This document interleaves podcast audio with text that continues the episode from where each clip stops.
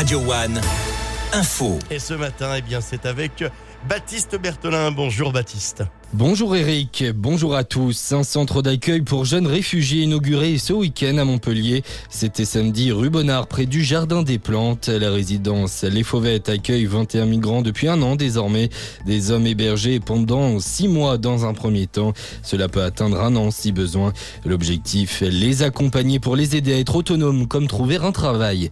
À la une également ce matin, elle se réunit aujourd'hui à 17h la commission mixte paritaire pour tenter de trouver un compromis sur la loi immigration. Sept sénateurs et sept députés seront rassemblés pour travailler sur la base du texte durci le mois dernier par le Sénat, majoritairement à droite.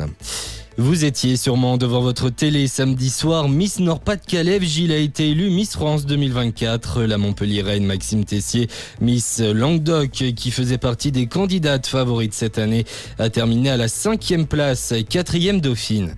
Allez, on passe au sport avec les résultats de nos clubs. En foot, d'abord, Montpellier retrouve la victoire en Ligue 1. Les joueurs de Michel Derzakarian se sont imposés 1-0 hier après-midi sur la pelouse de Metz dans le cadre de la 16e journée de Ligue 1.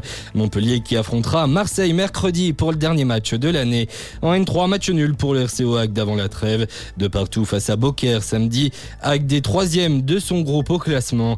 Du rugby avec le beau succès de Montpellier hier en Challenge Cup 38 à 5 contre les Ospreys. En basket, défaite des Gazelles 70 à 79 hier sur le parquet de Bourges en Ligue féminine. Du volet avec cette défaite également de l'Arago de 7-3-0 face au leader du championnat Chaumont ce week-end.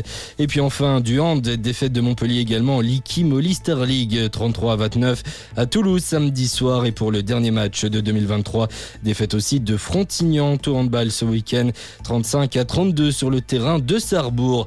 Et justement le hand, elles sont sur le toit du monde, les joueuses de l'équipe de France se sont montrés impitoyables hier soir face à la Norvège en finale du mondial succès 31-28.